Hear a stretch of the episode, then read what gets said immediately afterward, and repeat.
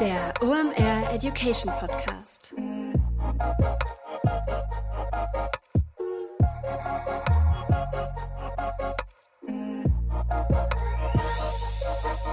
Es ist wieder Montag, Zeit für eine neue Folge OMR Education. Mein Name ist Rolf Herrmann, ich bin der Chefredakteur der OMR Reports und heute geht es um Affiliate Marketing. Und zum ersten Mal in diesem Podcast könnte ich die Eurovisionsmelodie abspielen, denn ich habe prominenten Besuch aus Österreich.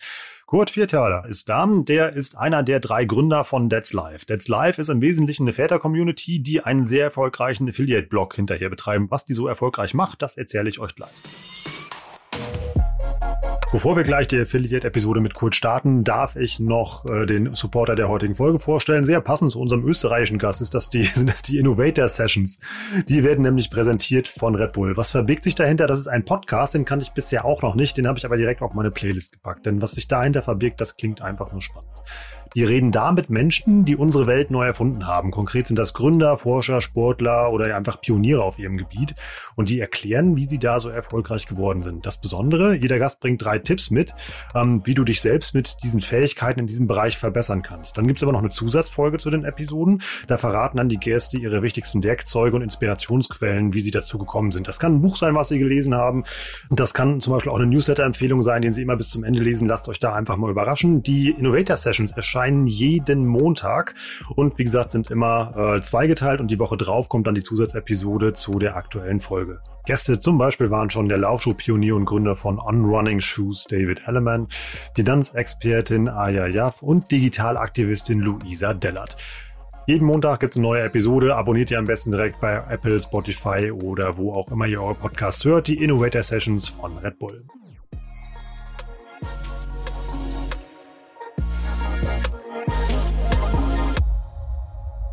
Heute geht es, wie gesagt, um Affiliate Marketing. Ähm, wie habe ich Kurt gefunden? Eigentlich genau durch das, was er tut. Ich habe nämlich, äh, wenn ich selbst nach Kindergeschenken oder Elternthemen gesucht habe, bin ich sehr häufig auf Dad's Live gelandet und habe dann auch einfach mal rumgefragt. Das kannten unglaublich viele Leute. Und ähm, dann habe ich mal ein bisschen recherchiert und habe festgestellt, dass die viel mehr machen, als diesen Blog zu betreiben. Dann habe ich Kurt durch Zufall auf LinkedIn kennengelernt. Wir haben uns angefangen, ein bisschen auszutauschen und uns dann spontan für diesen Podcast verabredet. Und wie schon gesagt, er erzählt zum ersten Mal die Geschichte von Dad's Live. Und die ist sehr erfolgreich. Die haben jetzt alleine durch Corona ihren Traffic auf der Seite verfünffacht. Pro Tag kommen über 40.000 Väter, Schrägstrich Eltern auf diese Seite, lesen da Beiträge und kaufen da Artikel und die generieren für ihre Partner über eine Million Umsatz im Monat, Tendenz steigend. Das nur mal so ein paar Benchmarks. Was richtig cool ist, was er erzählt. Ähm, und das sollt ihr heute auch lernen. Und das habe ich vor allem auch bei der Episode gelernt. Affiliate Marketing ist eine sehr komplexe Sache und dafür brauchst du eigentlich alle Werkzeuge, die du in deinem Werkzeugkoffer vom Online-Marketing hast. Denn ähm, das ist mehr als ein Blogpost zu schreiben. Du musst gut sein bei SEO, du musst bei Digital Analytics deine Sache dabei haben. Die probieren jede Plattform aus, ähm, die gerade so aufploppt, ob das TikTok ist, ob das YouTube ist, ob das E-Mail-Marketing ist. Die benutzen also wirklich jeden Kanal und testen den auf ihr Potenzial. Und ähm, das erklärt äh, Kurt uns gleich sehr eindrucksvoll und sehr anschaulich. Was man dabei vor allem auch lernen kann, die haben echt kein großes Team, die machen einfach mal und gucken dann, was dabei rauskommt und ob sich dieser Kanal halt für die lohnt. Die testen also halt eine ganze Menge. Und vor allem haben die eine Nische gefunden, die man thematisch wirklich 360 Grad spielen kann. Und kurz sagt, eigentlich sind wir kein Affiliate-Blog, sondern wir sind eigentlich eine Medienmarke. Viel Spaß bei der Episode mit Kurt und jetzt direkt rein in den spannenden Content. Moin Kurt. Moin Rolf. Danke für die Einladung. Sag doch einfach mal, ja, in guter alter OMR Education Tradition, wer du bist und warum wir hier zusammensitzen heute. Also ich bin Gründer und Geschäftsführer von Dad's Life, mittlerweile der größten Väter-Community im deutschsprachigen Raum. Ähm, ich glaube, das Spannende für dich und eure Hörer ist sicher, dass wir ein Geschäftsmodell, das vielleicht viele schon für tot gesagt haben, äh, wieder entdeckt haben oder für uns entdeckt haben und das relativ erfolgreich hochgezogen haben die letzten zweieinhalb Jahre jetzt. Wie dass ich dich kennengelernt habe, ist auch so eine richtig schöne Internetgeschichte eigentlich. Also ich kannte euren Blog tatsächlich, weil ich Sachen recherchiert habe. Also ich war eigentlich so mehr oder weniger euer Kunde. Und dann haben wir uns über LinkedIn mal kennengelernt und dann hat, irgendwie hatte ich jemand gesehen, eben, dass du vorher mal von diesem Blog kommst und seitdem sind wir so ein bisschen im Austausch. Und wie du schon sagst, Affiliate Marketing ist, glaube ich, ein richtig spannendes Feld, weil wir wissen da, glaube ich, alle ein bisschen was drüber, aber keiner weiß so richtig, wie es funktioniert. Dann sag uns doch einfach mal, was ist Affiliate Marketing eigentlich? Ja, das Spannende, was du gerade beschrieben hast, du kennst uns schon über unseren Blog, du bist wahrscheinlich über die Suchmaschine Google auf uns gekommen. Letztlich ist für uns Affiliate Marketing ja nur die Endstation unserer gesamten User Journey. Ähm, letztlich das Vergütungsmodell und das Conversion-Ziel. Affiliate Marketing jetzt rein von, von der Definition her kennen wahrscheinlich eure Hörer eh sehr gut. Ähm, da geht es um Empfehlungen für Dienstleistungen und Produkte.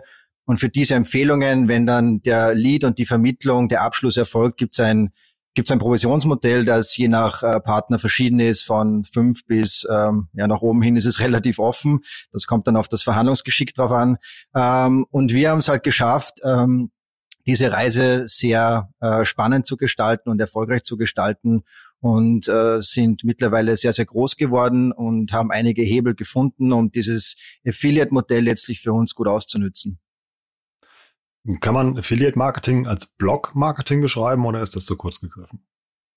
Na, letztlich geht schon darum, du brauchst ein Zuhause sozusagen, du brauchst schon eine Webseite, einen Blog, äh, von dem du auf die Affiliate-Partner linken kannst. Also das äh, Wesen des Affiliate-Marketings ist ja, dass du einen äh, Tracking-Code in deinen Link gibst auf der Webseite, wo du dann auch in den Affiliate-Netzwerken mittracken kannst, äh, wie viel Traffic und wie viel Abschlüsse es dann wirklich über deine Seite passiert.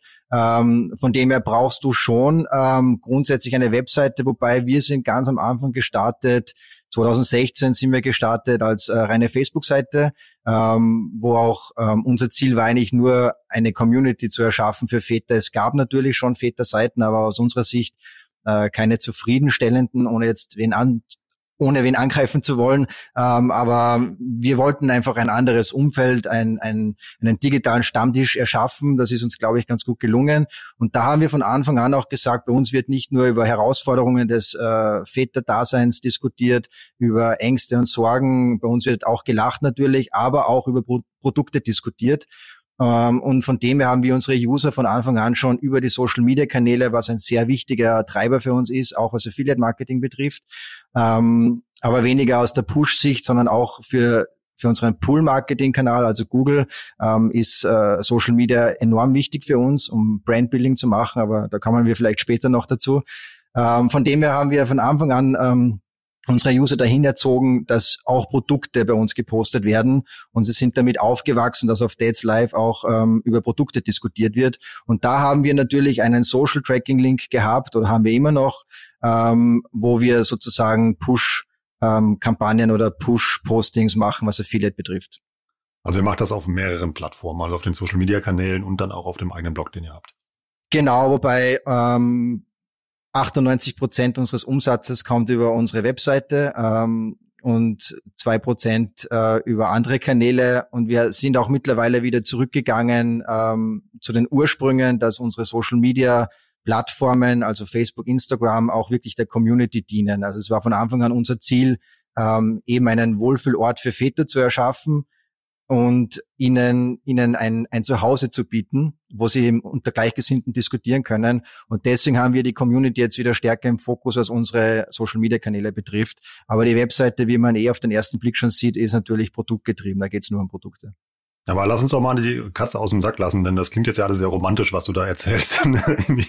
Dass sich da eben halt irgendwie eine kleine Community gebildet hat, die sich über das Väterdasein halt irgendwie austauscht. Ihr seid ja richtig groß. Verrat uns doch mal, warum, also wie groß ihr eigentlich seid. Mhm. Ähm, wir haben auf äh, Facebook mittlerweile 250.000 Fans, erreichen insgesamt über all unsere Kanäle 3,2 Millionen Väter im Monat.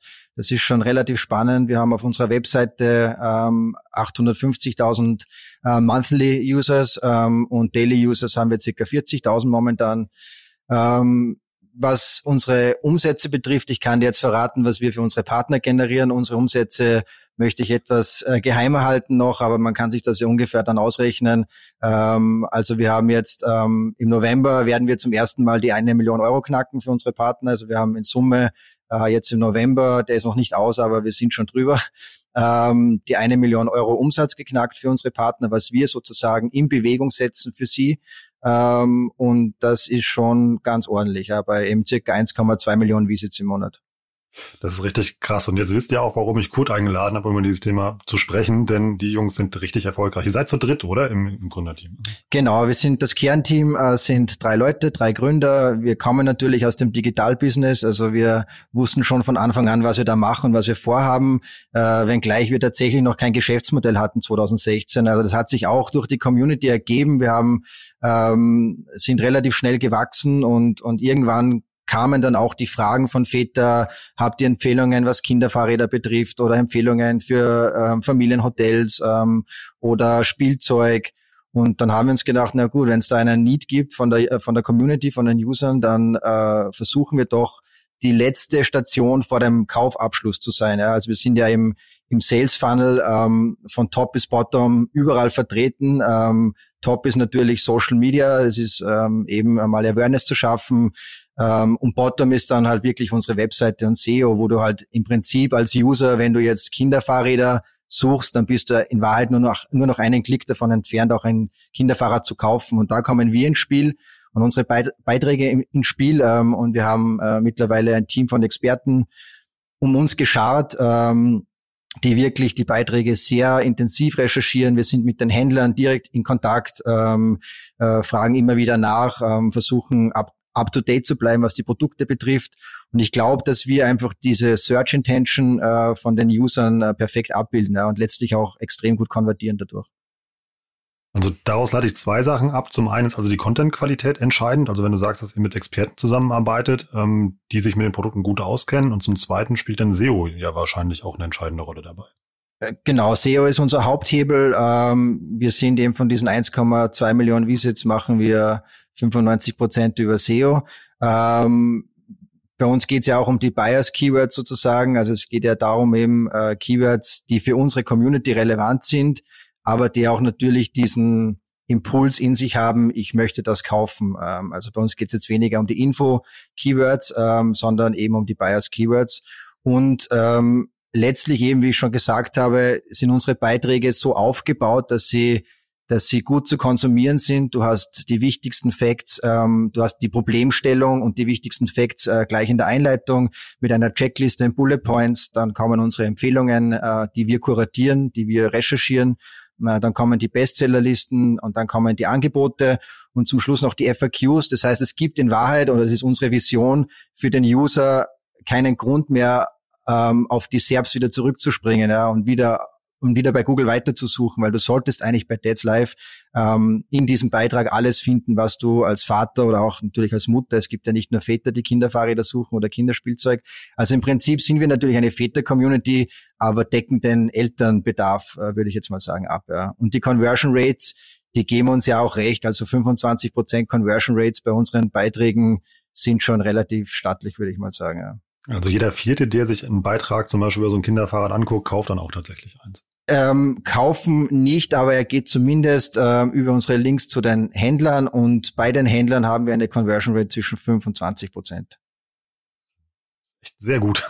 ja, das ist sehr gut, aber eben, das sage ich ja, das ist, glaube ich, auch dem geschuldet, dass wir dass wir die Beiträge einfach so gestalten, wie es wir auch gerne lesen würden. Ja, wir sind ja selber drei Väter mit insgesamt sechs Kinder im Alter von mein kleinster ist jetzt sechs Monate ähm, und der älteste von uns drei ist jetzt äh, zehn, glaube ich.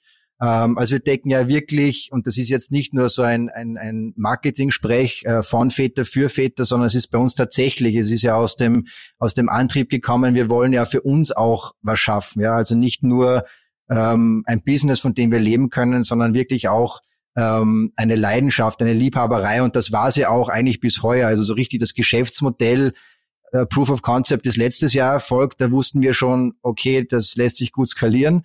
Ähm, aber so richtig durch die Decke ging's heuer natürlich, auch Corona-bedingt. Ähm, aber wir haben dann schon gemerkt, dass ähm, so nach der ersten Welle, nach der ersten Lockdown-Phase im Frühjahr, wo uns März und April richtig geflasht haben, was unsere Umsatzzahlen betrifft, ähm, und wir auch dachten, okay, das ist jetzt nur durch Corona oder primär durch Corona, und wir haben diese Flughöhe einfach halten können. Ja. Wir waren dann einfach ähm, auch im Sommer sehr stark und äh, jetzt im Weihnachtsgeschäft ist richtig crazy. Ja. Wie viel ist das angewachsen? Wie schnell oder wie viel? Ja, wie viel? Ja, 500 Prozent Steigerung zum letzten Jahr. Also ja, es, ja. es ist wirklich krass. Also wir waren letztes Jahr schon sehr zufrieden. Wie gesagt, es war eigentlich letztes Jahr auch äh, unter Anführungszeichen nur ein Hobby, ähm, aber schon mit der Aussicht, das kann durch die Decke gehen. Ja, wir haben bewusst auch keine Investoren an Bord, ähm, auch wenn es schon Anfragen gab, aber wir wollten organisch wachsen, wir wollten ähm, in Ruhe wachsen auch. Ähm, wir sind ja auch mittlerweile schon Ende 30, Anfang 40. Das heißt, äh, für Gründer wahrscheinlich relativ alt, aber das ist vielleicht auch unser Erfolgsgeheimnis, dass wir äh, nicht hektisch werden, auch wenn es einmal Rückschläge gibt, dass wir auch jeden Euro, den wir ausgeben, wieder verdienen wollen. Also äh, wir haben keine Kredite laufen oder sonstige Sachen. Ähm, von dem her, glaube ich, ist das ein sehr gesundes Wachstum und 500 Prozent hat uns natürlich selbst ein bisschen überrascht. Deswegen mussten wir dann auch eine GmbH gründen im September und seitdem ist es auch ein richtiges Business. Ähm, es war schon davor absehbar, dass es eins wird, aber jetzt ist es endgültig einzementiert. Bei den Zahlen klingt das auch wirklich so. Lass uns doch jetzt mal an das Handwerk gehen. Also was man ja schon mal sagen kann, bei Affiliate Marketing macht es ja definitiv Sinn, wenn du nur ein spezielles Thema bedienst und nicht so der eine Plattform bist, die alles anbietet einfach, um dich als Experten auszuweisen. Ähm, ihr standardisiert das extrem, wenn ihr Content baut, oder sehe ich das falsch? Das ist richtig. Also äh, grundsätzlich besetzen wir die Nische eben, die aber bei uns relativ groß ist, weil von Kinderspielzeug bis Familienurlaube ähm, ist im Prinzip ähm, alles dabei, was Eltern so suchen oder brauchen. Aber es ist auch wichtig für Google. Wir sind natürlich auch in dem Google-Algorithmus klassifiziert und es würde jetzt keinen Sinn machen, wenn wir plötzlich über Werkzeuge schreiben würden. Mhm. Äh, von dem her achten wir penibel darauf, dass unsere Taxonomie ähm, auch äh, immer stimmig bleibt und ist und wir nicht äh, zu tief in gewisse Materien reingehen. Und letztlich haben wir ein System entwickelt, auch bei unseren Beiträgen. Unsere Beiträge werden im Schnitt 20 Mal überarbeitet, bis sie dann letztlich wirklich fertig sind. Fertig gibt's äh, im Digitalbereich ja eh nie. Also ähm, es gibt immer wieder Updates natürlich, wenn Produkte auslaufen, wenn 404er äh, Fehlermeldungen sind und so weiter. Aber letztlich Klar, wir sind ein, ein Mini-Team eigentlich für das, was wir machen. Ähm, wir betreuen alle Social-Media-Kanäle selbst. Wir machen alle Beiträge selbst mit einem erweiterten Team natürlich. Also ganz zu dritt wird's nicht gehen, aber wir sind zu sechst insgesamt mit äh, drei Freelancern. Und für, für das, glaube ich, äh, bringen wir ziemlich viel PS auf die Straße. Und das geht halt auch nur, weil wir ziemlich viel automatisiert haben und weil bei uns einfach ein Rädchen ineinander greift. Wir arbeiten an insgesamt fünf verschiedenen Standorten, alles remote. Also das, was durch Corona jetzt vielleicht passiert ist, ist bei uns schon seit drei Jahren Realität und funktioniert perfekt. Und ähm, ja, wir haben ein System im Prinzip aufgebaut, das zum einen die Community-Bedürfnisse befriedigt, zum anderen die Search, Intent, Search Intentions von Google befriedigt und ähm, in Summe braucht es aber, braucht's aber einfach eine starke Marke und die, die haben wir aufgebaut in den letzten vier Jahren. Ohne starke Marke wird das alles nicht funktionieren. Also das, das äh, nur die Kanäle alleine sind es ja nicht. Das ist im Prinzip das Zusammenspiel aus der gesamten Online-Marketing-Welt. Warum braucht man dabei eine starke Marke? Weil die Leute, also dann das Kundenvertrauen da ist oder? Warum? Erstens das und auch weil Google natürlich seit den Updates äh, spätestens 2019 ähm, immer mehr in Richtung Entitäten geht, immer mehr in Richtung ähm, äh, Vertrauen geht, Glaubwürdigkeit geht. Also äh, wenn du was suchst, dann, dann willst du Ergebnisse haben, willst du auf Ergebnisse klicken, die vertrauenswürdig sind. Ja, und mit Dead's Life haben wir natürlich eine Marke geschaffen, die, die bei den meisten äh, oder nicht bei den meisten, aber vielen wahrscheinlich schon top of mind ist. Und deswegen gibt's einfach auch dieses Vertrauen, ich klicke da drauf, auch wenn wir vielleicht nur ähm, an Position drei sind. Aber die kenne ich, die habe ich schon mal mitbekommen. Das sind Väter, denen vertraue ich, da klicke ich drauf. Und dann sind sie im Prinzip in unserer Welt und dann greift hoffentlich das, was ich vorher gesagt habe, dass sie im Prinzip äh, keinen Grund mehr sehen, um da wieder wegzugehen. Im Gegenteil, also wir bieten ja viel, viel mehr noch an in unserer Welt und sie sollen ja weitermachen und das gutiert Google natürlich auch, dass sie lange bei uns bleiben und dass sie natürlich auch Conversions machen. Ja, das ist für Google natürlich extrem interessant und spannend, dass ähm, unsere User nicht nur einen Beitrag durchlesen und dann wieder zurückspringen, sondern es passiert eine Aktion. Sie gehen weiter zu unseren Partnern und äh, schließen bei unseren Partnern dann ähm, auch sehr oft einen Kauf ab. Also Affiliate Marketing braucht Zeit. Das geht nicht von heute auf morgen. Ja, also das geht wahrscheinlich nicht von heute auf morgen. Bei uns ging's nicht von heute auf morgen, aber auch, weil wir es bewusst so entschieden haben. Ja, wir haben bewusst eben, wie ich vorher schon gesagt habe, das alles äh, relativ langsam und behutsam aufgebaut. Wir wollten auch eine Marke erschaffen, die, oder wir haben eine Marke erschaffen. Es war gar nicht unser Plan, dass letztlich das alles in Affiliate Marketing einzahlen soll. Aber jetzt gibt uns unsere Intuition, die wir damals hatten, unsere Erfahrungswerte, die wir natürlich von unseren Businesses vorher hatten oder von unseren äh, Jobstationen, ähm, gibt uns natürlich jetzt recht, dass ähm, das, was Google jetzt schon seit einigen Jahren macht und speziell seit eineinhalb, zwei Jahren intensiv, ähm, das zahlt sich jetzt bei uns natürlich doppelt und dreifach aus, weil wir diese starke Brand haben und ähm, diese Vertrauen, diese Vertrauenswürdigkeit unserer User haben und die Community natürlich im Hintergrund. Es gibt ja, Google äh, ist ja auch eine Blackbox und du weißt ja nie genau, was zahlt in den Algorithmus genau ein, aber es gibt schon die These, die Social Signals, ähm, wenn du eine starke Community auf Facebook oder auf Instagram hast, dass das auch letztlich ähm, auf SEO einzahlt und ähm, wir schaffen es mittlerweile einfach sehr, sehr schnell ähm, auf die erste Seite zu kommen. Also Früher hieß es, du brauchst zumindest ein Jahr, bis die Domain stark genug ist und so weiter, bis die Uhr stark genug ist. Ähm, wir schaffen es mittlerweile auch innerhalb von einem Monat mit gewissen Beiträgen auf die Seite 1 zu kommen. Und da kommen sicher diese ganzen ähm, Parameter ins Spiel, die ich vorher gerade gesagt habe, also Brandbuilding, Vertrauenswürdigkeit und so weiter. Und ihr benutzt die Community, um dann so eine Art Grundrauschen zu erzeugen. Also ihr sagt dann da, wir haben einen neuen Beitrag auf der Seite und dann kommen die Leute automatisch und gucken erstmal nach. Genau, also wir machen natürlich äh, klassische Linkposts auch auf Facebook, ähm, posten unsere Beiträge, die wir machen, um sozusagen mal den ersten Schwung äh, draußen zu haben, um mal äh, die ersten Signale auch an Google zu senden, ähm, aber auch natürlich, um User direkt auf die auf die Beiträge zu bringen. Nur letztlich ähm, ist es halt beim Push-Marketing so, dass du extrem viel Streuverlust hast, weil die wenigsten, die du damit erreichst, suchen wahrscheinlich jetzt genau ein Kinderfahrrad. Ähm, deswegen ähm, und die organischen Reichweiten, wie wir alle wissen, sind auf Facebook auch nicht mehr die besten, ähm, gerade bei Linkposts. Ähm, von dem her ist es, ist es ein Mosaiksteinchen, das einzahlt in unser Gesamt, ähm, in unseren Gesamtauftritt und, und in den Gesamterfolg letztlich. Also es ist jetzt nicht ähm, extrem gewinnversprechend, diese Linkposts zu machen, aber eben es zahlt ein in die gesamte ähm, ja, Bühne.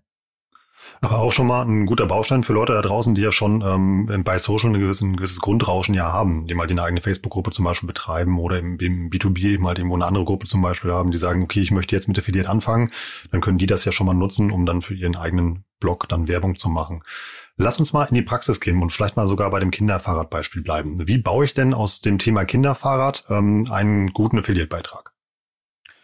Na, letztlich geht es darum, ähm, so wie es wir halt machen und so wie es wahrscheinlich viele andere machen, mit äh, Keyword-Recherchetools einmal rauszufinden, wie viel Suchvolumen gibt's überhaupt auf das Keyword. Ähm, das ist mal ganz entscheidend, weil nur nur ein Keyword im Kopf oder nur ein, ein Thema im Kopf zu haben, alleine reicht natürlich nicht. Und unser Erfolgsgeheimnis unter Anführungszeichen ist jetzt auch keine Raketenwissenschaft, aber wir messen halt alles und ständig. Also bei uns gibt's gibt's nichts, was nicht gemessen wird und wir arbeiten sehr, sehr lean. Ähm, das heißt, wir ähm, geben Beiträge auch dann rudimentär raus, um mal zu schauen, ähm, wie es ankommt.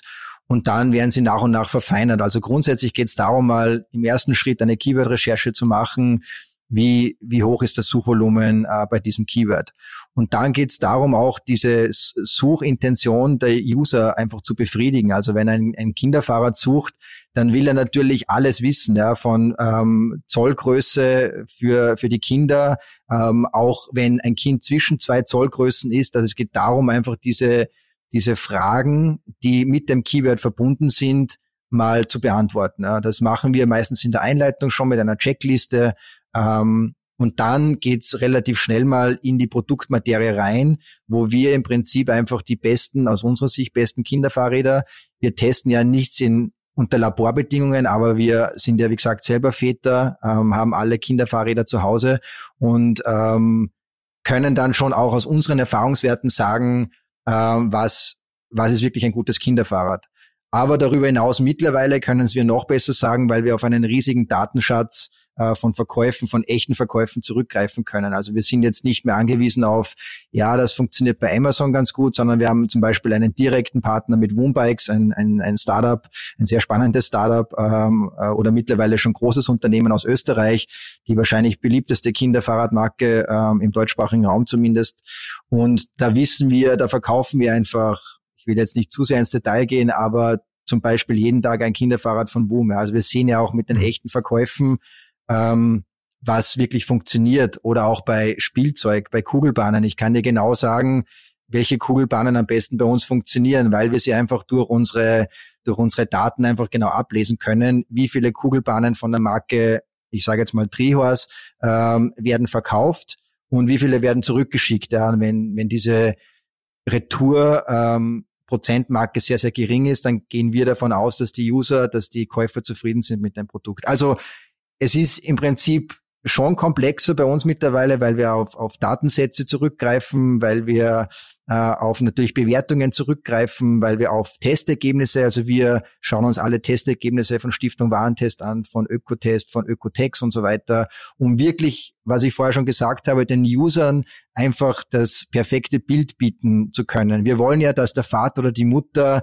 letztlich diese Recherche, diesen Aufwand, für den wir dann letztlich auch vergütet werden, ähm, nicht haben müssen. Ja, dass sie nicht irgendwie in Foren rumsurfen müssen und, und User-Kommentare anschauen müssen, wie funktioniert das Fahrrad jetzt wirklich, wie gut ähm, können die Kinder damit fahren, sondern wir erledigen diese Arbeit mit unseren persönlichen Einflüssen oder Eindrücken, mit dem, mit den Sachen, die wir natürlich recherchieren und mit den Testergebnissen. Und deswegen meine ich ja, es gibt in Wahrheit oder hoffen wir zumindest, das wäre unsere Vision, keinen Grund, warum die User wieder zurückspringen müssten auf die Google-Suchergebnisse und einen anderen Beitrag finden müssten, weil sie da das Gefühl haben, sie werden besser serviciert. Wir sind im Prinzip der der Verkäufer, der, der Produktratgeber, die Empfehlungsplattform ähm, und der tägliche Begleiter letztlich auch für die Väter.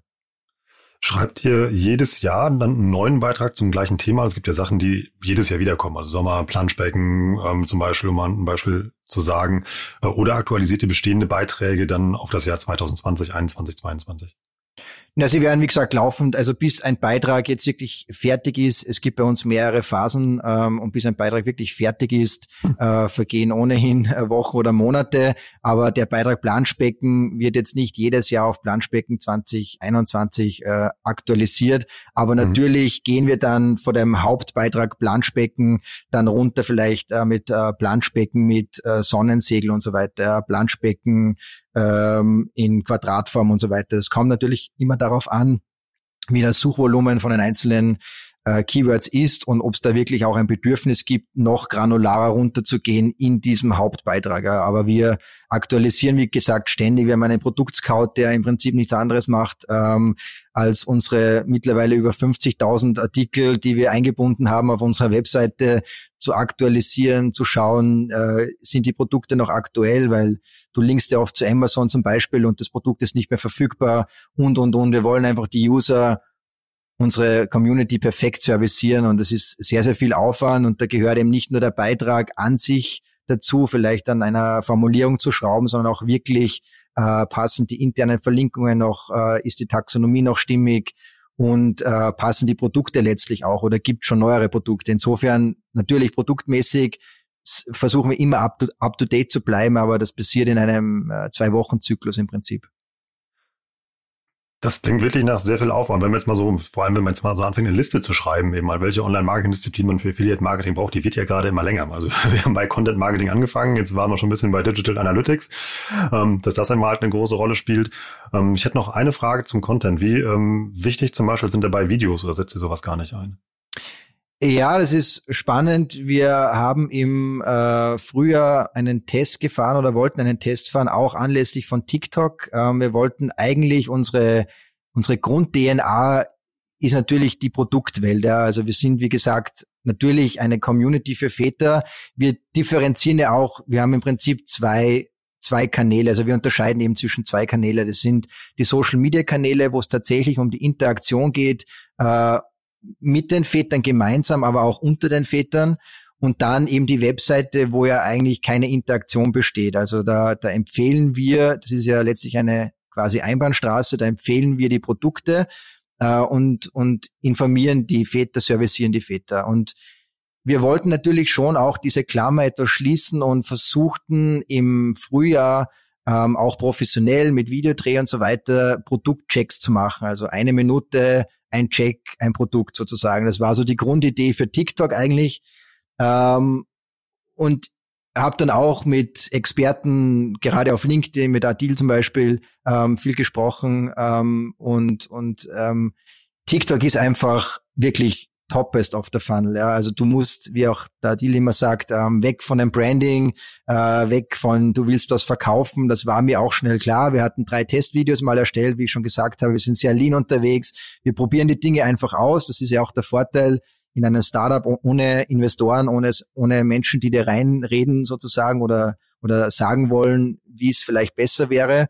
Wir probieren die Dinge einfach aus, sei es jetzt bei TikTok oder Podcasts. Äh, wir, wir versuchen die Dinge.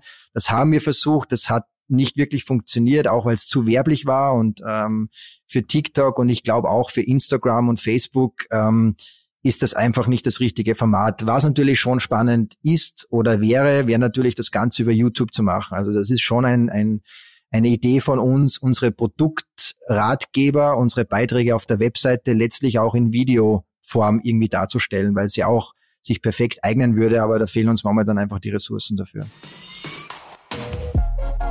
Kurze Unterbrechung, danach geht's weiter. Ich darf euch einen weiteren Supporter der heutigen Episode vorstellen. Das ist Text2, die Compliance-Plattform für die digitale Wirtschaft. Die helfen euch dabei, euer Leben und vor allem das von eurem Steuerberater deutlich einfacher zu machen. Warum, wenn ihr im E-Commerce unterwegs seid und grenzüberschreitenden Handel betreibt, zum Beispiel im Rahmen des Fulfillment bei Amazon, also dem FBA, mit der Option Pan-EU oder Mitteleuropa, dann wird die Finanzbuchhaltung für euch deutlich komplexer und anspruchsvoller. Denn auch im EU-Ausland seid ihr dann Umsatz, müsst ihr euch dann umsatzsteuerlich registrieren und ähm, eine Umsatzsteuererklärung abgeben. Dabei hilft euch TextDoom, die haben eine vollständige API-basierte Plattform. Ähm, die sie euch zur Verfügung stellen, die euch helfen, das einfach automatisch abzuwickeln. Egal, ob ihr in drei, vier, fünf oder mehr EU-Staaten umsatzsteuerpflichtig seid. Ihr habt einen Ansprechpartner in Hamburg, der ist für euch da. Ähm, also eine runde Sache, die euch einfach hilft, dieses komplexe Thema zu automatisieren und zu vereinfachen. Die haben viele zufriedene Kunden vom DAX-Konzern bis zum kleinen Unternehmen, unter anderem auch Ankerkraut, Little Lunch oder Snox. Und es ist auch vollkommen egal, ob ihr 10.000, 50.000 oder mehr Transaktionen monatlich über die API abwickeln wollt. Das läuft alles voll automatisch. Die haben noch eine gute Aktion für euch. Und zwar schreibt doch einfach mal eine E-Mail an omr.textu.com. Ähm, in den Betreff einfach OMR schreiben, dann bekommt ihr einen Rabatt und zwar die ersten drei Monate bekommt ihr das Grundpaket dann kostenlos. Für normal kostet das 89 Euro im Monat. Also nutzt eure Chance auf eine dreimonatige kostenlose Testphase. Einfach eine E-Mail schreiben an omr.textu.com.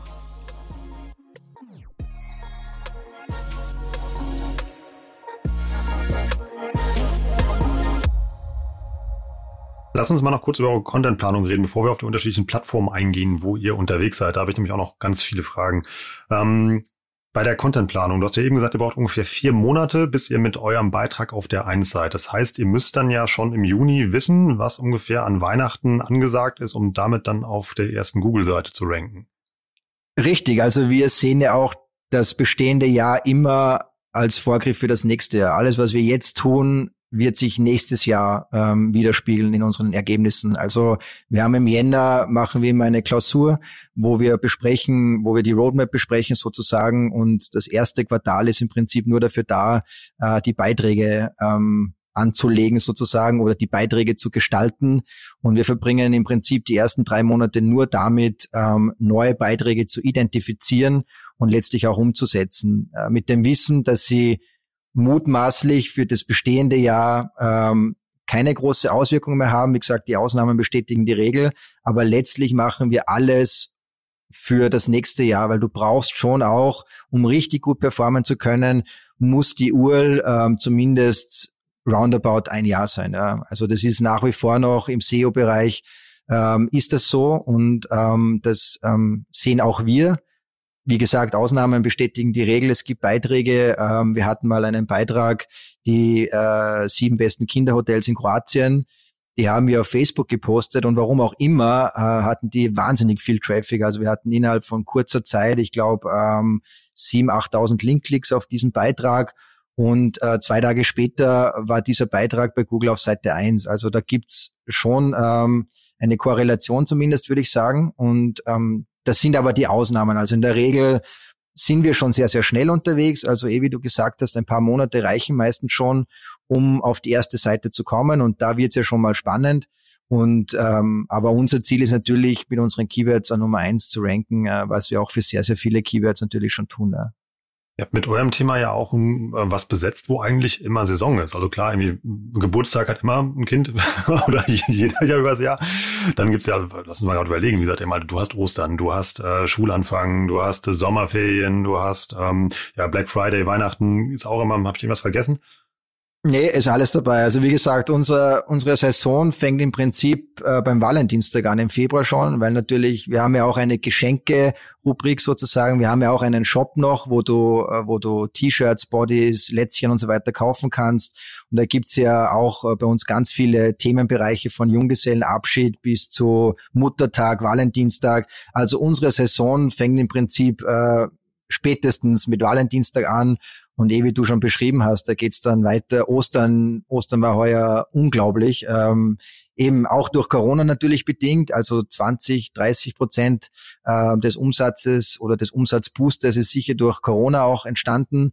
Aber es war auch abgerechnet von diesen 20, 30 Prozent ein unglaubliches Ostergeschäft für uns.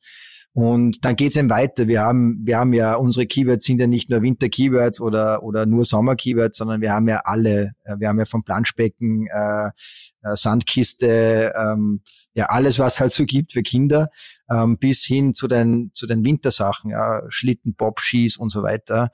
Ähm, alles, was du als, als Vater für deine Kinder brauchst und äh, wie du selber wahrscheinlich weißt, gibst du ja sehr, sehr viel Geld für Kinder aus. Und ähm, deswegen tue ich mir schwer auch sagen, äh, auch schwer zu sagen, es ist eine Nische, weil es ist natürlich viel, viel mehr als eine Nische. Ich reite auch gerade deshalb so drauf rum, damit man mal versteht, wie komplex euer Markt eigentlich ist. Also wenn, man kennt diese Affiliate-Modelle ja wirklich immer, ähm, dass die sehr nischig sind. Also zum Beispiel einer meiner Heroes, der, der beschäftigt sich mit dem Thema Heizen. Der verkauft nur Heizungen und bei dem ist natürlich dann ähm, äh, in der Heizsaison eben alles bei dem halt High Noon auf der Seite. Der wird sich dann übers Jahr eher überlegen müssen, wie schaffe ich trotzdem halt ein bisschen Traffic auf die Seite zu bekommen.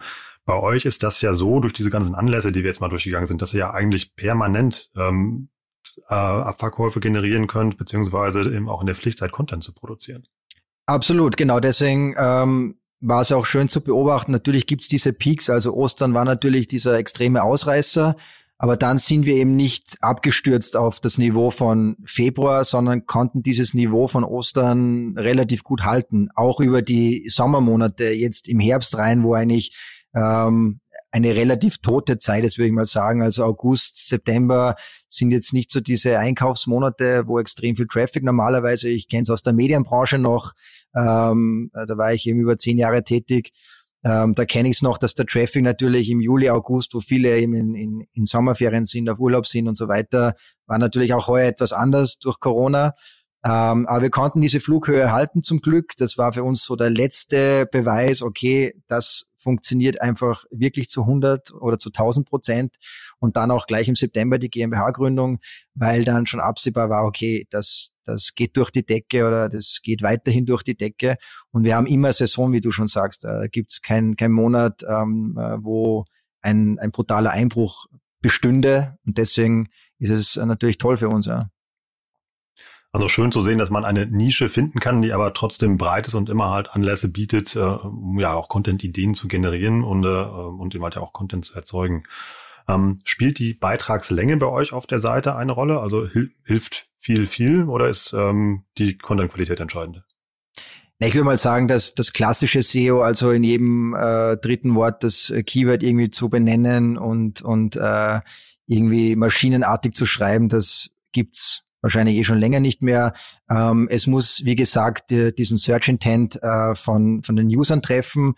Und da ist die Länge jetzt nicht extrem entscheidend. Natürlich haben wir eine gewisse Länge. Äh, es gibt immer eine, eine Einleitung bei uns sozusagen, wo die Problemstellung oder die Herausforderungen, was das Produkt betrifft oder was die Eltern vielleicht ähm, bezüglich des Produkts betrifft, angeht. Und dann kommen wir dann zur Problemlösung, zur Checkliste und da hast du dann ohnehin schon relativ viel Content in den ersten Blöcken sozusagen, dass wir eigentlich nie Gefahr laufen, da jetzt zu wenig äh, Text zu haben, aber auch nicht zu viel Text zu haben. Wir wollen die User auch nicht erschlagen mit zu viel Informationen, ähm, haben für uns schon auch rausgefunden, dass äh, Männer, äh, und das ist ja unsere Hauptzielgruppe, anders lesen oder anders konsumieren, auch sehr äh, strukturierte Beiträge gerne haben, äh, mit Bullet Points und so weiter, vielleicht auf den ersten Blick schon die wichtigsten Facts and Figures haben wollen. Und dementsprechend haben wir diese, diese Beiträge immer wieder verbessert, immer wieder angegriffen, um zu schauen, wie funktionieren sie, wie schnell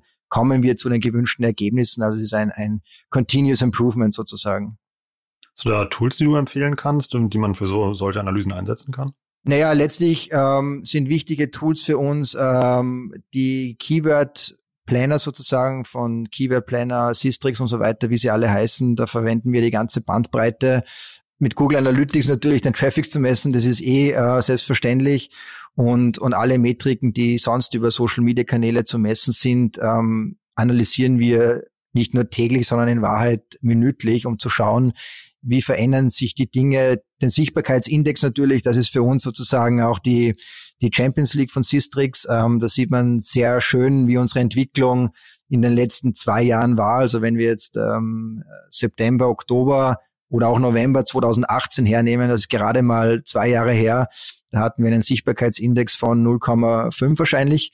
Und jetzt sind wir zwischen 13 und 14 unterwegs. Ähm, das ist schon eine irre Entwicklung ähm, und spiegelt sich dann natürlich auch auf den Visits und auf den ganzen äh, Metriken wieder, die ich eben schon eingangs genannt habe. Lass uns noch mal ein bisschen über die unterschiedlichen Kanäle sprechen, die ihr nutzt, weil da seid ihr ja auch sehr umtriebig. Du hast ja gesagt, dass ähm, ja die Webseite definitiv der wichtigste Kanal ist. Äh, von Facebook kommt ihr her. Habt ihr dann eine Fanpage oder auch eine Gruppe? Wir hatten es versucht, also es war auch so ein ähm, ja ein Versuch eben äh, Gruppen zu eröffnen mit Dads Berlin und Dads Wien, ähm, also lokale Gruppen. Wir wollten probieren, ähm, oder die gibt's nach wie vor noch, aber wir betreuen sie jetzt äh, eher stiefmütterlich, würde ich mal sagen.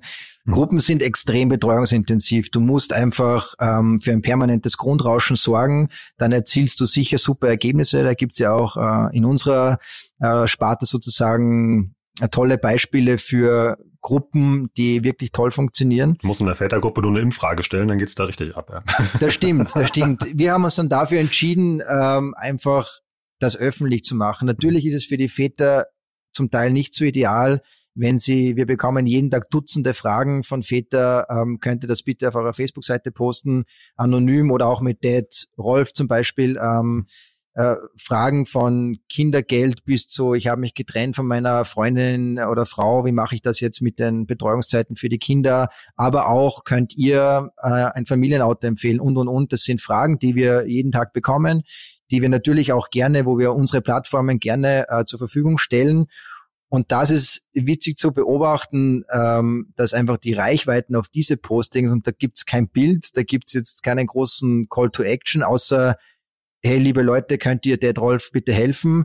Und da erreichen wir eigentlich äh, permanent Reichweiten um, um die 100.000 äh, Personen organisch mhm. und mit Kommentaren von 100 Kommentaren aufwärts bis zu 2, 3, 400 Kommentaren. Also es braucht, glaube ich, jetzt gar nicht so sehr ein lustiges Meme, das haben wir natürlich auch, oder Sprüche, ähm, aber es muss einfach zielgruppenrelevanten Content geben und ich glaube, dass wir das sehr, sehr gut schaffen, dass wir da sehr, sehr gut ähm, in der Umsetzung sind, auch sehr, sehr konsequent sind. Also wir haben den Postingplan, den wir 2016 erschaffen haben, den ziehen wir nach wie vor noch äh, durch mit äh, 13 bis 15 Postings pro Tag auf unserer Facebook-Seite. Ähm, 13 bis 15 Stück am Tag. Genau, ja. Ähm, das machen wir, wie, das machen wir, wie gesagt, seit 2016. Ähm, und das bewährt sich. Wir sind ja auch ein bisschen auf dem, auf dem äh, Trip oder wir sind davon überzeugt, never change a running system. Und es funktioniert einfach sehr, sehr gut. Wir haben einen guten Content-Mix eben von Sprüchen, Memes, Linkposts, Fragen von Usern, äh, Fragen in gewissen Templates, die wir den Usern stellen, um auch im Prinzip äh, Market Research äh, zu machen um auch mal reinzuhören in die Community. Das ist für uns ganz, ganz wichtig. Viele Impulse, viele Ideen, die wir jetzt umsetzen, ähm, sind von der Community ausgegangen. Wir werden jetzt ähm, am, am Montag dann verlautbaren, äh, dass wir eine E-Sports League für Väter über 35 gründen mit einem Partner gemeinsam.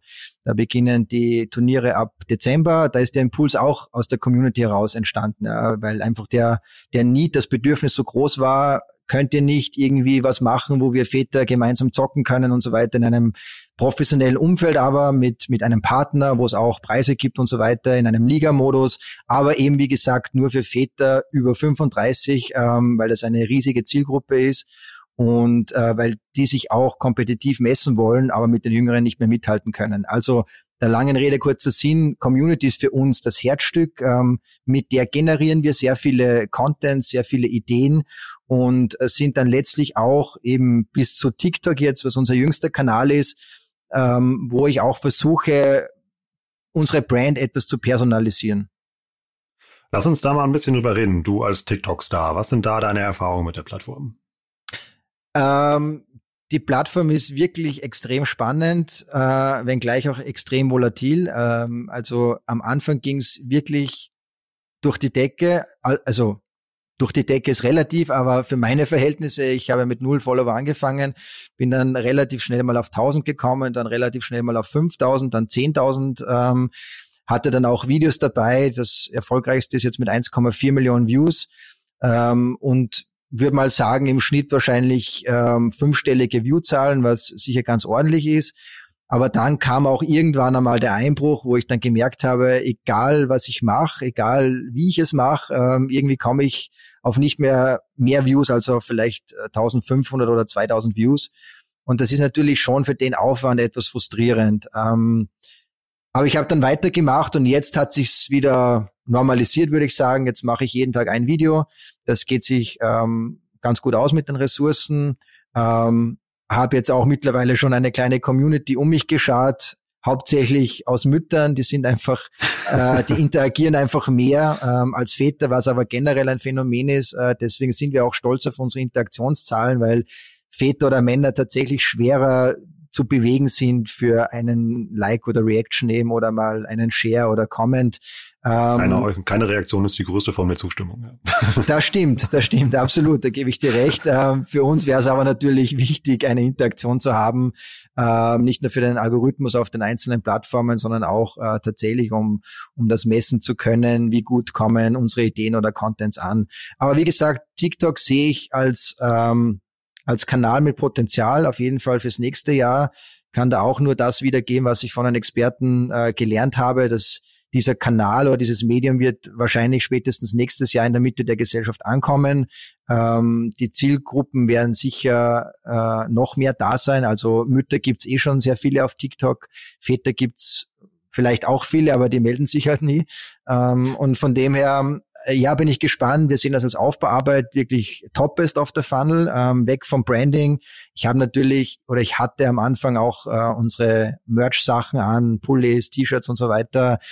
Das variiere, variiere ich jetzt einfach. Äh, ich will, wie gesagt, nicht äh, zu aufdringlich sein mit der Marke. Es geht da letztlich um das Vatersein, um das Elternsein, um Dinge, die jeder irgendwo nachvollziehen kann, sei es jetzt Schlafentzug oder schreiende Kinder oder, oder Kinderkleidung, die man kaufen muss. Einfach, da geht es um Unterhaltung, ähm, wenngleich ich auch versucht habe, gewisse Facts einzubauen, also wie viele Windeln pro Tag werden in Deutschland benötigt und so weiter, mhm. ähm, oder auch was kostet ein Kind und so weiter. Also das versuche ich schon auch Educational Content einzubauen, der ist aber natürlich etwas aufwendiger zu produzieren und ich muss natürlich schauen, dass unsere Ressourcen primär in, in das reinfließt, was uns dann letztlich auch ähm, den Umsatz bringt.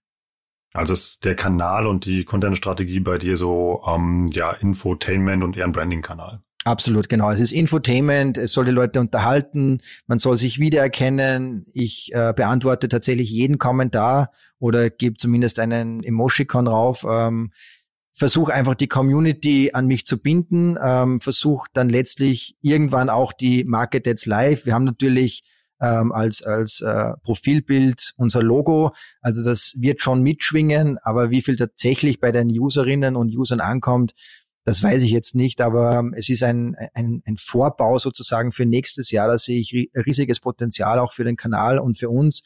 Und da wäre so das Ziel, mal auf 50.000 Follower zu kommen. Das halte ich für realistisch. Und dann sind wir als Marke einfach schon da ähm, und ähm, bleiben auch hoffentlich der Platz hier dann, wie in den meisten anderen Kanälen. Kannst du jetzt schon irgendwie tracken, wie viele Leute über TikTok auf äh, Dead's Live dann direkt kommen im Anschluss? Ja, könnte ich tracken oder wir haben einmal geschaut sozusagen in Google Analytics äh, von den Referrals, wie viel tatsächlich von TikTok gekommen sind. Ich glaube, das waren zwei Monate oder so. Ähm, wir haben den Link in unserer Wenn die Fahrrad kaufen, sind es zwei Fahrräder. ja, genau. Also es kann auch natürlich, wenn das äh, qualifizierte Leads sind, dann, dann sind uns auch zwei recht. Aber natürlich äh, Spaß beiseite ist natürlich TikTok wirklich nur Awareness und, und eben Topest of the Funnel. Und wir versuchen da jetzt auch gar nicht unsere Produkte reinzubringen. Ähm, was ich jetzt aber schon machen werde, wir haben natürlich auch Kooperationen, wenngleich wir ähm, bislang, und das wird dir wahrscheinlich aufgefallen sein und vielen anderen auch, wir haben keine Werbung auf der Webseite, äh, wollen wir auch nicht, also keine Bannerwerbung. Das hatte mehrere Gründe, warum wir das nicht wollen. Und ähm, die wird es auch nicht geben bei uns. Aber was wir natürlich schon haben, sind native Geschichten, die wir auf unsere Social-Media-Kanäle dann abfeaturen. Und da kann TikTok schon spannend sein für gewisse Kooperationen. Was sind das für Gründe, dass der Brand Trust verloren geht oder? Naja, zum einen ist es die User Experience. Also ich glaube und wie, wie, gesagt, ich war zehn Jahre in der Medienbranche tätig. Ich kenne die Bannerwerbung, die Displaywerbung. Ich glaube nicht daran. Ich bin nach wie vor noch fasziniert, dass das verkauft werden kann und dass das funktioniert, weil die meisten äh, klicken wahrscheinlich versehentlich auf einen Banner, wenn sie das X wegklicken wollen und wollen tatsächlich, also es ist wirklich sehr, sehr gut gemacht, aber wie gesagt, meine Erfahrung ist, dass es den User nur stört. Also es ist zum einen die User Experience und äh, zum anderen auch äh, Page Speed natürlich, der für Google äh, sehr relevant ist. Also die Seite würde einfach sehr, sehr langsam werden oder zumindest langsamer werden. Und das wollen wir nicht. Das würde sich sicher auf die Performance auswirken. Und das dritte ist einfach auch, das ist uns sehr, sehr wichtig, du kannst dich bei uns nicht einkaufen. Du kannst dich nicht in Beiträge einkaufen. Du kannst nicht sagen, okay, ich bin jetzt ein Kinderfahrrad-Startup oder ich gebe dir x Euros im Jahr oder im Monat und dafür möchte ich äh, bei euch im Listing an Nummer zwei sein oder so. Ja, das, das wollen wir nicht. Wir wollen unabhängig bleiben. Wir wollen authentisch bleiben. Und das ist aus unserer Sicht eben nicht möglich, wenn dann die Bannerwerbung von XY stattfinden würde, ähm, oder sogar noch schlimmer, du kannst dich mit Advertorials einkaufen. Das gibt's bei uns einfach nicht und ähm, das werden wir auch nie anbieten. Ähm, wir wissen, dass wir da Geld liegen lassen. Da liegt sicher viel Vermarktungsgeld drinnen. Ähm, wir sind offen, unsere Social-Media-Kanäle zu vermarkten. Das werden wir äh, jetzt auch angehen oder proaktiver angehen, als wir das bislang gemacht haben. Aber ja, und da kann eben TikTok eben sehr spannend sein, weil man kann, glaube ich, mit äh, humorvollen Content und nativen Content, nativer Werbung ähm, schon einiges erreichen. Also kann man als Unternehmen im Affiliate Marketing auf zwei Weisen arbeiten. Zum einen, was ihr nicht macht, dass man sich immer halt bei erfolgreichen Blogs halt einkauft, dann Advertorial schaltet oder eben halt dann rein zufällig eben halt werden die Sachen positiv besprochen. Oder wie in eurem Fall äh, durch klassisches Influencer Marketing. Ja, genau. Das ist schon auch ein Thema für uns. Influencer Marketing äh, finden wir grundsätzlich spannend, äh, ist auch für 2021 auf der Roadmap drauf, dass wir auch mit, äh, gerade bei Instagram, wo wo Wachstum verdammt schwer ist mittlerweile. Also das merken wir auch. Wir gewinnen zwar sehr viele Follower dazu pro Woche, verlieren auch in dem gleichen Zeitraum wieder viele. Ähm, warum das genauso ist, wissen wir jetzt auch nicht. Aber da kann es natürlich schon Sinn machen, gerade was unseren Podcast auch betrifft, ähm, mit Influencer zusammenzuarbeiten. Und es macht natürlich auch Sinn, äh, mit Marken zusammenzuarbeiten, wenn das für für alle eine Win-Situation ist. Also unser oberstes Credo ist einfach, es muss eine Win-Win-Win-Situation sein. Also es muss der User primär was davon haben. Es muss entweder coole Aktionen geben, Rabatte geben. Äh, es muss es muss Sachen geben, von denen die User wirklich profitieren. Da muss letztlich auch natürlich der Kunde profitieren, weil wir, wir kommen vom Performance Marketing, bei uns ist alles messbar.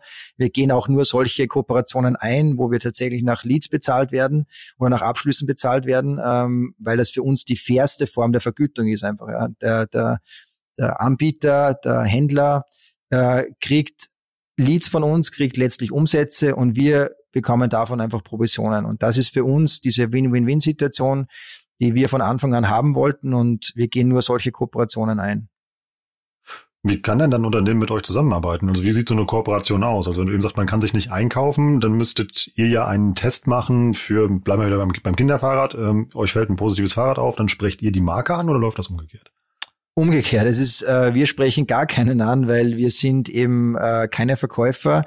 Ähm, das Lustige unter Anführungszeichen ist, durch unsere SEO-Stärke kommen eben sehr, sehr viele ähm, potenzielle Partner oder zumindest dem Unternehmen auf uns zu, weil wir ihr Keyword besetzen ne? und äh, vor ihnen ranken und da macht es natürlich dann auch Sinn, äh, den oder diejenigen äh, zu kontaktieren und zu sagen, können wir nicht zusammenarbeiten, wenn ihr schon vor uns rankt und, und unser Keyword sozusagen mitbesetzt, ähm, dann würden wir gerne mit euch zusammenarbeiten. Ne? Und das, das äh, Macht für uns auch Sinn natürlich, da sind wir auch immer offen.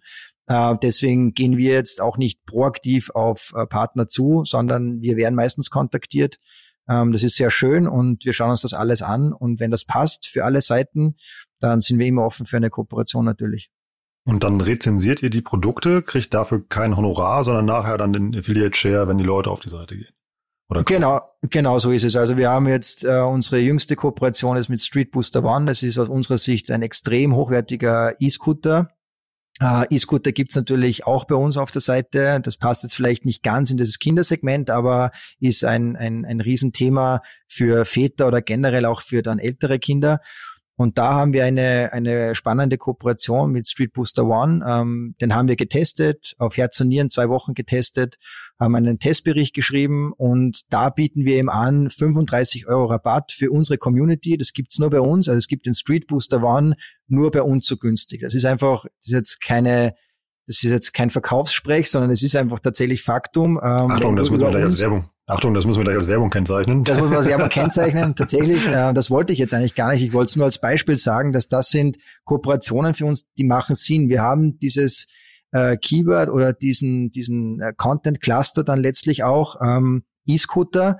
Ähm, wir ranken einfach bei E-Scooter sehr, sehr gut ähm, und da kommen eben dann Kooperationen zustande. Wir testen dann diese ähm, Produkte und wenn wir sie für gut empfinden, dann sagen wir, okay, das können wir mit gutem Gewissen äh, unsere Community empfehlen. Und dafür bekommen wir natürlich dann äh, eine Vergütung auch, die dann höher ist als bei Amazon zum Beispiel. Und euer USP ist dann die äh, redaktionelle Unabhängigkeit, weil ihr sagt, okay, wir schreiben dann eine Pro- und Kontraliste und listen halt nur Produkte, die wir wirklich aus unserer persönlichen Erfahrung für gut empfinden. Absolut. Es gibt viele Produkte, viele Kooperationen, die wir schon abgelehnt haben, weil sie A nicht genau reinpassen in unsere Taxonomie oder in unsere Content-Strategie oder Content-Clusters, ähm, aber auch, weil wir tatsächlich nicht überzeugt waren von diesen Produkten und sagen, wir können das nicht aus guten oder mit gutem Gewissen an unsere Community weiterempfehlen. Und das ist uns letztlich ganz wichtig, weil es fällt uns oder würde uns irgendwann auf den Kopf wieder fallen, wenn wir Dinge einfach nur für den schnöden Mammon äh, ähm, sozusagen weiterempfehlen mhm. und nur für für das jetzige Geschäft, ähm, für die jetzigen Euros vielleicht. Ähm, das ist für uns nicht entscheidend. Wir haben das Geschäftsmodell oder unser unser Business ist auf Langfristigkeit aufgebaut. Jetzt ist es relativ mittelfristig schon erfolgreich geworden. Das ist schön, aber wir haben eigentlich mit 2022 gerechnet. Mhm ist ja auch eine gute Strategie, dass ihr durch diese Content-Qualität die eigene Marke beschützen. Vor allem, ihr könnt ja auch eigentlich alles drunter laufen lassen. Das hast du eben selber gesagt, theoretisch könnt ihr ja auch Autos verkaufen. Also. Äh, genau, das macht, also wir verkaufen jetzt keine Autos, aber natürlich sind Themen wie Versicherung, wie Autos extrem spannende Themen natürlich, weil sie auch Väter massiv betreffen, weil wann überlegst du dir ein neues Auto zu kaufen, meistens dann, wenn du Kinder bekommst. Ja, du brauchst mhm. dann einfach ein größeres Auto, du brauchst dann einen Kombi mit zwei Kindern dann sowieso. Äh, es muss der Kinderwagen super Platz haben. Äh, da haben wir zum Beispiel einen Top-Journalisten aus dem Automotive-Bereich, ähm, der für uns die Beiträge macht. Ähm, auch Versicherungen, die haben wir bislang noch nicht angegriffen, aber auch da, wann, wann verändert sich bei dir das Bedürfnis, vielleicht Privatversicherung, Krankenversicherung, Unfallversicherung, Unfallversicherung wahrscheinlich noch mehr mit Kinder ähm, abzuschließen oder zu überlegen, was könnte ich in dem Segment machen, äh, wenn du Kinder hast, weil es einfach ein extrem einschneidendes Erlebnis ist, Kinder zu haben, nicht nur im privaten Bereich, sondern auch eben für die ganzen, für die ganzen Abläufe im täglichen Leben. Ich überlege gerade noch, ob mir eine Nische einfällt, die ähnlich gut funktioniert wie eure. Also Mütter, klar. Ähm, Haustiere wird mir doch einfallen. Das geht, glaube ich, auch noch so 360 Grad mäßig. Fällt genau. dir noch was ein? Ähm, ja, es gibt aus meiner Sicht Haustiere ist natürlich auch ein spannendes Thema. Ähm, und aber ja, es ist wahrscheinlich von der Emotion und es ist ja auch ähm, ein sehr emotionales Thema. Kinder sind ja aus meiner Sicht das Schönste, was es gibt, aber auch mitunter das Anstrengendste.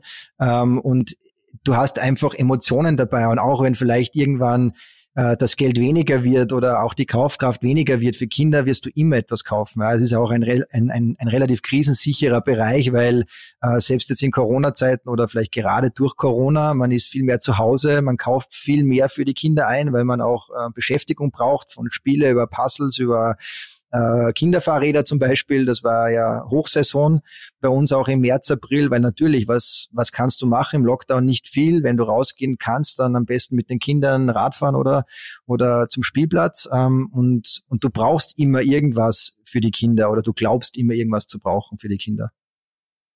Lass uns mal noch zum Schluss ganz schnell die Kanäle durchgehen. Wir haben über Facebook schon gesprochen, wir haben über euren Blog schon gesprochen, wir haben über TikTok gesprochen, in Instagram hast du eben angesprochen. Ist Instagram für euch als Affiliate ein relevanter Kanal? Jein. Also ähm, absurderweise betreiben wir Instagram tatsächlich nicht als Affiliate-Kanal. Aber wenn wir auch bei Kooperationen zum Beispiel dann immer wieder ähm, Postings machen, die das klare Ziel haben, bitte swipe up und äh, geh auf den Beitrag äh, oder geh auf das Produkt, dann haben wir da eigentlich äh, eine sehr, sehr gute äh, Click-Through-Rate. Also es ist dann immer im, im fünf, sechsprozentigen Bereich, was für Social-Media-Kanäle aus meiner Sicht sehr, sehr gut ist. Von dem her könnten wir es wahrscheinlich durchaus öfters machen. Ähm, wir hatten auch mal ähm, einen Test laufen mit äh, Carousel-Postings, wo wir im Prinzip oder wo ich das, das Produkt in äh, sieben, acht, zehn Carousel-Posts sozusagen oder Slides eben erklärt habe, weil wir uns gedacht haben, letztlich muss es ja auch Mittel und Wege geben, unsere Beiträge auf der Webseite in jedem Kanal zu erzählen. Ähm, und das ist ja auch möglich. Und wie ich schon gesagt habe, bei YouTube wäre sicher ähm, absolut aufgelegt, das zu machen. Das ist eher eine Ressourcenfrage ähm, und auch eine finanzielle Frage natürlich, weil äh, diese Videoproduktionen sind dann schon nochmal etwas teurer. Ähm, aber für die Social-Media-Kanäle gäbe sicher einige spannende Ansätze, um Affiliate-Posting sozusagen zu machen. Äh, bei TikTok, wie gesagt, ist das derzeit kein Thema. Pinterest ist natürlich für uns ein, ein sehr, sehr wichtiger Kanal auch. Äh, das darf man nicht unterschätzen. Das wird meistens vergessen, ja, aber es ist ja auch die visuelle Suchmaschine. Und wir sind ja letztlich auch ähm, Suchmaschinenlastig. Ja. Also SEO ist ja bei uns natürlich der Haupthebel und äh, deswegen war für uns von Anfang an klar, ähm, dass Pinterest funktionieren wird. Ja, und funktioniert ja auch. Also wir haben eigene Grafiken natürlich für Pinterest erschaffen ähm, und erzielen da auch einen nicht unerheblichen Anteil von Traffic. Ja. Ist natürlich im Vergleich zu den, zu den Google-Ergebnissen jetzt nicht so stark, aber ähm, darf man nicht vernachlässigen auf jeden Fall. Was ist mit E-Mail-Marketing? Habt ihr Newsletter? Ja, wir haben einen Newsletter auch, der aber momentan in der Überarbeitung ist, weil wir auch da ähm, ja einfach die, die, den, den User-Nutzen in den Vordergrund stellen wollen. Wir, wir wissen schon äh, relativ genau, wie wir es machen wollen. Wir haben jetzt äh, knapp 10.000 Newsletter-Abonnenten, was total okay ist, ähm, die wir auch relativ gut ansprechen können. Aber wir wollen das auf jeden Fall verbessern. Ja. Wir wollen, dass der User wirklich den maximalen Nutzen aus diesem Newsletter hat. Ähm, und wir wollen das für nächstes Jahr auf jeden Fall äh, noch weiter vertiefen, weil aus unserer Sicht das ein, ein perfekter Owned-Kanal ist. Und ähm, das ist schon natürlich, wenn du weißt, wie volatil auch natürlich das Digital-Business ist mit Abhängigkeiten von den Big Playern, sei es jetzt Facebook oder Google oder Amazon, äh, da musst du natürlich auch die Owned-Kanäle stärken. YouTube, hattest du eben gesagt, wäre ein spannender Kanal für euch, ist euch aber im Moment noch in der Produktion zu ressourcenintensiv. Seid ihr da schon unterwegs oder plant ihr das bisher? Wir haben einen YouTube-Channel, wir haben auch die, die ersten drei Videos, die ich vorher erwähnt habe, ähm, dann in 16 zu 9 natürlich auf YouTube hochgeladen. Ähm, aber einfach nur der Vollständigkeit halber, ohne das zu aktivieren. YouTube ist schon auch ein Marathon und kein Sprint. Also du musst äh, YouTube ähm, wirklich mit einer guten Strategie angehen. Du musst sehr viel investieren, nicht nur in die Videos, sondern auch in die Betextung, in die Schlagwörter und so weiter. Das funktioniert natürlich auch ähnlich ähm, oder nach hat ähnliche Metriken auch zum Teil wie Google, kommt ja auch aus dem Konzern. Von dem her ist es schon betreuungsintensiv und für uns wäre dann ein langfristiges Projekt, das wir jetzt dann starten müssten, um dann Ergebnisse, Erträge, Traffic, Video-Views zu erzielen, die wahrscheinlich 2022 erst stattfinden würden. Und wir müssen einfach schauen, dass wir mit unserer, unser, unseren Ressourcen haushalten und äh, nicht auf zu vielen Hochzeiten tanzen. Denn einen Podcast hast du ja auch noch. genau, einen Podcast haben wir auch noch. Da geht es eben darum, auch ähm, also wir wollen ja nicht nur jetzt Lego oder Playmobil. Äh, ich hatte eben gestern ähm, die Aufnahme mit dem Lego Marketing Chef Deutschland, Florian Gmeiner, ähm, wir wollen mit, mit diesen Persönlichkeiten ja nicht nur über die Produkte sprechen, was für Väter natürlich auch relevant ist. Ja, ähm, gerade bei Leo mit dem könnte die Ecken nicht abrunden, weil die tun so weh, wenn man draufsteigt. Ähm, eh der Klassiker. Ähm, aber auch so, was ist geplant im Digitalbereich? Wohin soll sich Lego noch entwickeln? Das ist sicher die eine Seite, die spannend ist für die User. Aber auch natürlich, wie gehen diese High-Performer mit ihrer Rolle als Väter um oder auch als Mütter. Wir wollen jetzt ja auch Mütter nicht ausschließen. Wir hätten ja auch äh, Mütter im Podcast, wenn, wenn welche äh, sich äh, anbieten würden, logischerweise. Aber letztlich geht es ja auch nicht nur um die Produktseite, sondern auch, wie gehst du, und das ist eine wichtige Frage für die User von uns, wie gehst du mit den Herausforderungen im Alltag eines Vaters um? Ja? Work-Life-Balance, ähm, Homeoffice, Homeschooling jetzt zu Corona-Zeiten. Wie gehen diese Leute damit um? Welche Werte willst du deinen Kindern mitgeben? Was findest du gut am, am, am Vatersein? Was nervt dich vielleicht? Weil ähm, diese Dinge werden ja oft zu wenig besprochen. Diese Kehrseiten vom Vatersein und auch von den Kindern, die sind natürlich super, wie gesagt, und ich liebe meine Kinder über alles. Aber es ist auch eine extreme Herausforderung für einen selbst, aber auch für die Beziehung. Und darüber wollen wir einfach sprechen. Also es ist ein, ein Mix aus es geht um die Produkte und es geht aber auch um die persönliche Seite der High Performer. Warum ich das gerade hier so auseinanderdrösele, das Ziel ist nicht irgendwie, dass äh, du Werbung für euren sehr guten Content auf den Plattformen machen könnt, sondern einfach mal, damit ihr da draußen versteht, wie ja wirklich 360 Grad umsichtig Kurt und sein Team eben halt dieses Thema spielen. Also ihr seid ja wirklich auf jeder Plattform vertreten und sobald ein neuer Trend ja aufploppt, seid ihr ja da. Wie entscheidet ihr, wie viele Ressourcen ihr auf welcher Plattform investiert? Hm ähm, eigentlich sehr, sehr lean, wie gesagt. Also wir besprechen das in unserem Gründerteam. Ähm, da sind die Entscheidungswege sehr, sehr kurz. Wenn einer, ähm, wie ich zum Beispiel, vom Podcast überzeugt bin oder von TikTok überzeugt bin oder war, dann skizziere ich kurz den Weg dorthin. Meine Partner sagen, finde ich gut oder finde ich nicht so gut. Oder kannst du gewährleisten, dass dann andere Dinge nicht auf der Strecke bleiben? Das ist natürlich wichtig. Wir dürfen unseren Hauptfokus nicht verlieren. Ähm, schaffen wir aber, glaube ich, ganz gut. Und ich sehe uns ja auch als Medienmarke, wo du jeden Touchpoint im Prinzip anbieten musst. Also von Podcast, der natürlich eher B2B ist, wo wir auch aber durch diesen Podcast schon sehr viele spannende Kontakte hergestellt haben zu PR-Agenturen, zu Unternehmen wie Lego oder Playmobil, wo du normalerweise als Blog und wir sind natürlich mehr als ein Blog, auch wenn die Seite aussieht wie ein Blog, aber aber auch das hat natürlich Gründe, dass wir die Seite jetzt, die hätten wir ja schon, schon längst irgendwie relaunchen können oder auch wollen theoretisch, aber never change a running system. Da komme ich wieder zurück auf den Punkt. Äh, die performt enorm gut und warum sollen wir das ändern?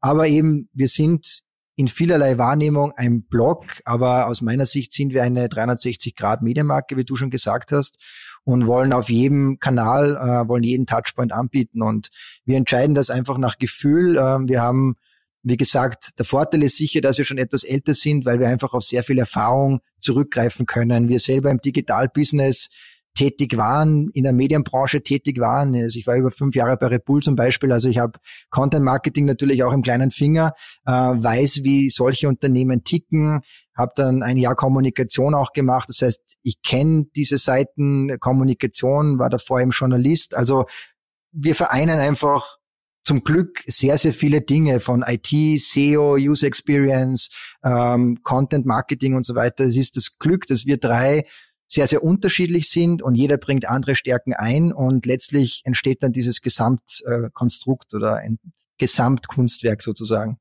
Und wie viele Leute arbeiten bei euch?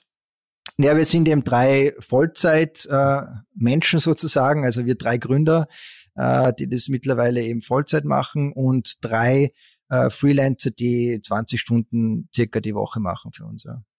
Postet ihr auch täglich auf eurem Blog, wenn du eben gesagt hast, dass ihr 13 bis 15 Posts äh, auf Facebook pro Tag raushaut? Genau, unsere Startseite wird jeden Tag, äh, ich müsste jetzt lügen, ich glaube, es sind sieben oder acht Beiträge, die werden, es kommen jeden Tag, also nicht jeden Tag acht neue, aber auch Beiträge, die neu überarbeitet wurden und die sozusagen verdient haben, auf die Startseite der, der Webseite zu kommen. Ja. Wahnsinn, gut. Echt spannend, was aus ja einer fixen Idee in der Väter-Community, einem Affiliate-Blog ähm, werden kann, der auf jeder Plattform vertreten ist und vor allem so einen Content-Output hat.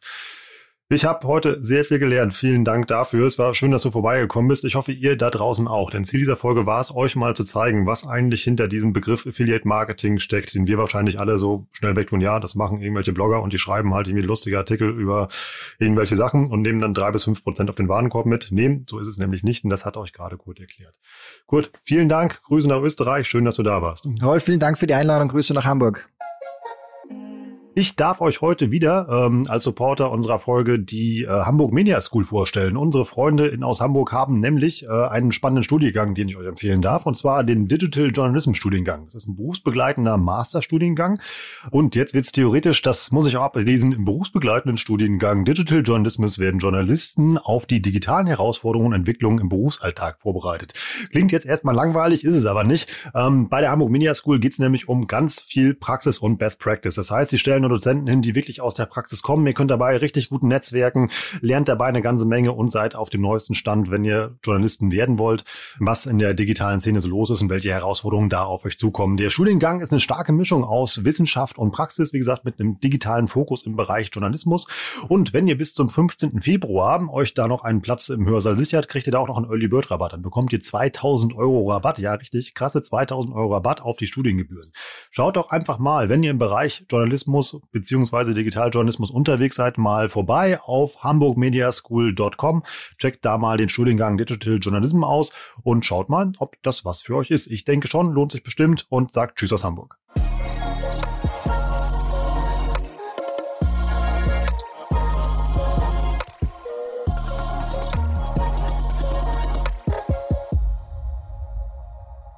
Dieser Podcast wird produziert von Podstars bei OMR.